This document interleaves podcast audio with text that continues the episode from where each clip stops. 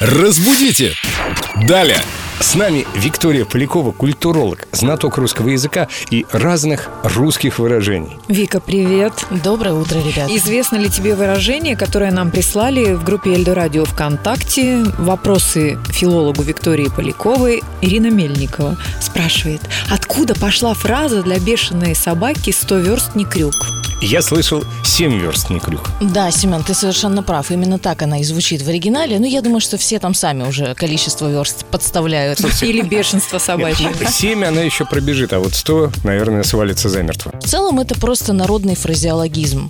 А означает то, что если чем-то вы очень сильно увлечены, что-то вас пленит со всей силы, что называется, то никакие причины, никакие преграды не остановят вас. И 7 верст, и 100 верст вы пробежите. Если есть цель.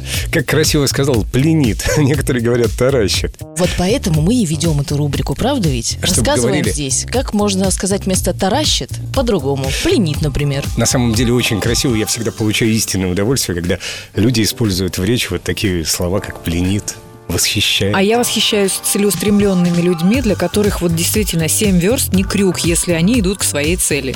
Как говорится, вижу цель, не вижу преград. Сто процентов. Разбудите! Далее!